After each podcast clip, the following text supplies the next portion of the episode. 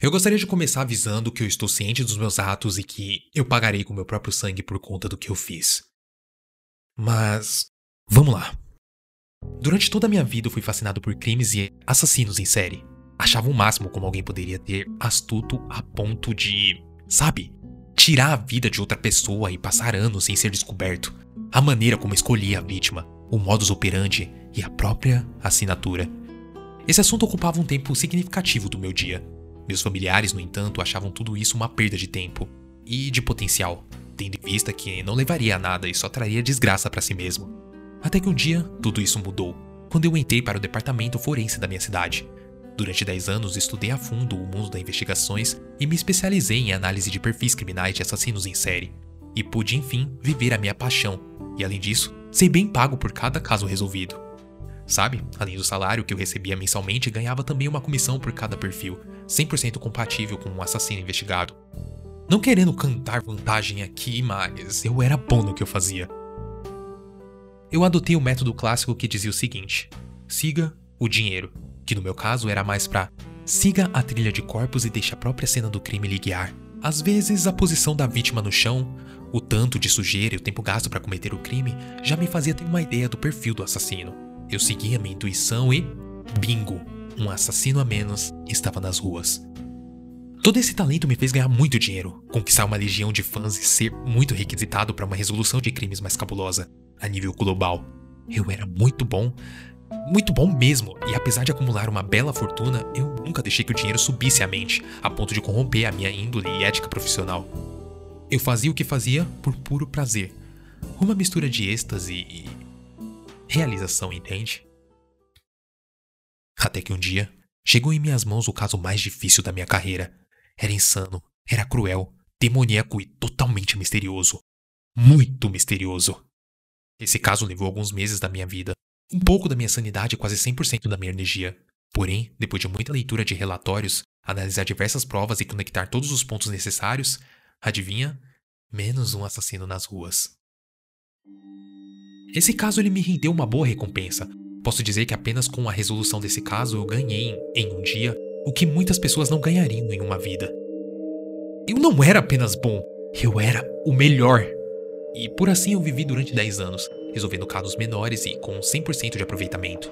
Até que mais uma vez eu peguei um caso tão surpreendente que a sua solução seria um grande mistério até para mim. Não haviam corpos, não havia dinheiro, apenas 10 pessoas desaparecidas em um raio de 5 mil quilômetros com poucas ou nenhuma conexão em comum. Bom, foi assim que começou a maior caçada da minha vida. Durante três anos, investiguei a fundo o desaparecimento das tais pessoas em busca de conexão. Eu viajei por todo o país, essa foi a única coisa boa, devo admitir.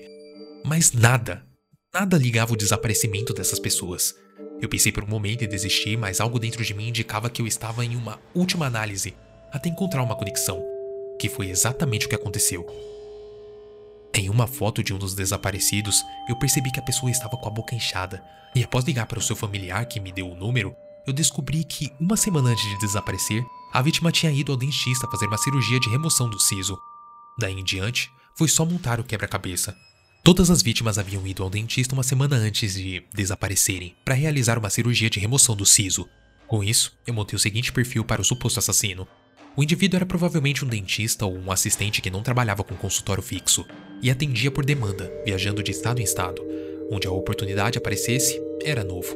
Na faixa dos seus 30 anos, com autoconhecimento em odontologia, morava sozinho, sem vínculos afetivos e sexuais, e vivia próximo às vítimas, sabendo e explorando suas rotinas. Era paciente e esperou o melhor momento para agir. Mesmo com toda a tecnologia à minha disposição, não foi fácil de encontrar registros sobre o dentista que atendeu o pessoal. Nomes diferentes, às vezes homem, às vezes mulher, me deixando apenas com a opção do assistente. E, voilá, a descrição batia exatamente com a minha teoria. Uma força-tarefa foi montada e após longos 11 meses o suspeito foi localizado após uma denúncia anônima de um suposto assistente que exagerou demais na anestesia em um paciente. Chegando em nosso domínio após um cansativo interrogatório, o suspeito confessou que sequestrou as vítimas. Não em busca de recompensa. Não, não, não, não. Ele gostava de vê-las sofrer, mantendo-os presos em cubículos minúsculos e os torturando, arrancando seus dentes molares a sangue frio.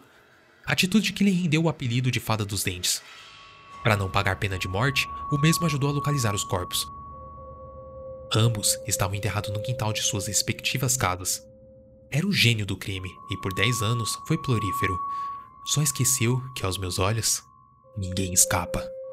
A solução desse caso me rendeu mais uma pequena fortuna, e quando fui abordado para saber como consegui fechar o caso, a jornalista me perguntou no fim da entrevista: O que tem a dizer?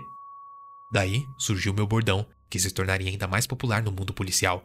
Eu falei olhando para as câmeras: Nada de dentes. Cavalo. Sempre que finalizava um novo caso, eu usava o meu bordão. Eu era muito foda. Eu era imparável, nada conseguia passar despercebido por entre as minhas mãos. Até que um dia, toda essa euforia mudou de vez. Como nem tudo na vida há um limite, após esse caso eu havia chegado ao meu auge. O que de certo modo não foi algo muito ruim no começo. Simplesmente meu trabalho ficou muito fácil de ser feito. Minha rotina se baseia apenas em trabalhar e dormir. Não tinha laços familiares nem amorosos. Cuidava muito bem do meu corpo e tinha um casamento sólido com o meu trabalho. E, como em todo casamento, a rotina é um perigo. Foi exatamente o que aconteceu. Os casos apresentados a mim eram resolvidos com maestria, porém, nada de desafiador que me fizesse perder noites de sono tentando resolvê-los. Essa situação aos poucos me fez cair no marasmo. Nenhum criminoso foi astuto o suficiente a ponto de me desafiar. Era sempre as mesmas coisas, casos fáceis, simples, previsíveis, e todo esse cenário estava me enchendo o saco. Eu decidi então mudar o cenário por conta própria. Sim, eu era um viciado em adrenalina e, como ninguém estava disposto a conceder o meu desejo, eu planejei o caso perfeito: o crime do século. Eu queria algo simplesmente chocante, em escala global, que apenas uma pessoa pudesse resolvê-lo. No caso, eu. Na teoria, eu já era mestre. Entre minhas noites eu estudei e matutei todas as possibilidades. Eu sabia que aquele papo forense chato seria útil algum dia, eu precisava apenas escolher a vítima, o lugar ideal e como fazer algo chocante, inesperado e totalmente brutal. Eu chamei a minha vítima de Experiência 001. Eu deixei tudo documentado. A Experiência 001 era um homem, 42 anos, loiro, classe alta, alguém que faria falta, mas nem tanto, vai. Eu coloquei o seu corpo preso pela cintura, ombros e pernas em uma espécie de cama inclinada. Monitorei seus sinais vitais e comecei a minha façanha, algo que só posso descrever como insano. Eu profanei palavras perversas para o experimento, algo que me deixou triste. Na minha mesa estava o kit cirúrgico com todas as ferramentas que eu precisava. Primeiramente, eu deixei o corpo do experimento anestesiado, porém consciente. Eu queria que visse tudo. Eu comecei abrindo levemente o seu abdômen. Ao lado da experiência estava uma série de bancadas, aos quais eu deixei especificamente para apoiar os seus órgãos. Eu comecei removendo seus intestinos, os quais eu apoiei em um recipiente específico. Ao fazer isso, eu senti um frio na barriga, mas eu continuei. Em seguida, eu removi seu fígado, rins e bexiga. Deixei também recipientes totalmente apropriados. Os sinais vitais estavam estáveis apesar da agressão ao corpo. Nesse momento, eu senti uma angústia que nunca havia sentido antes. Ignorei e continuei. Com bastante cuidado, fui removendo cada órgão da experiência até que ficasse apenas o coração e o pulmão. Nada além que um profundo vácuo ficou à mostra daquele rapaz. Nesse momento, eu não aguentei de tanto remorso e dei uma pausa na sessão de tortura. Olho no espelho e tenho um pequeno vislumbre comigo mesmo. Que merda, o que, que eu tô fazendo? Isso não é certo. E nesse momento, eu posso jurar que eu tenho uma resposta direta vindo do meu reflexo. Você não pode fugir do seu destino, cara amigo. Você não entende? Olha o que eu tô fazendo! Isso não tem volta! A minha vida vai ser arruinada depois disso. Olhe bem para a experiência. Não acha que sofreu demais? Eu olho em sua direção. As máquinas estão o mantendo vivo. Estamos juntos nessa. Vai, finaliza seu trabalho. Se torne a linda que você sempre mereceu ser. Recomponho-me e volto meu olhar para a experiência. Lá estava ela, totalmente submissa a mim. Seu olhar vazio me encarava por todo o tempo sem dizer uma palavra. O vazio em seu abdômen indicava que meu trabalho estava quase finalizado. Cuidadosamente, eu retiro seus pulmões e coloco levemente à sua frente. A experiência permaneceu em silêncio, sinais vitais ainda estáveis. Para finalizar, eu removi seu coração e agora era o fim. Eu decidi dar um toque sádico no final. Uma experiência preenchendo seu abdômen com algodão fechado e fechando em seguida, com uma bela figura de um homem empalhado. O seu coração ainda batia. Estava na hora de finalizar essa minha proeza. Olho no olho, eu olho nos olhos da experiência e profano as minhas últimas palavras antes de cortar o seu pescoço. Você foi a minha primeira e última obra-prima. Obrigado por protagonizar meu desejo mais profundo, por chocar o mundo e por permitir que ninguém, além de mim, consiga resolver esse caso.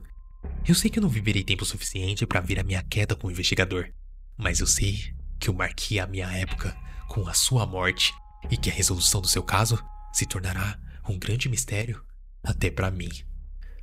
Eu não tive coragem de cortar o seu pescoço, por isso montei uma espécie de guilhotina que decapitaria sua cabeça após acionar o mecanismo que soltaria uma lâmina.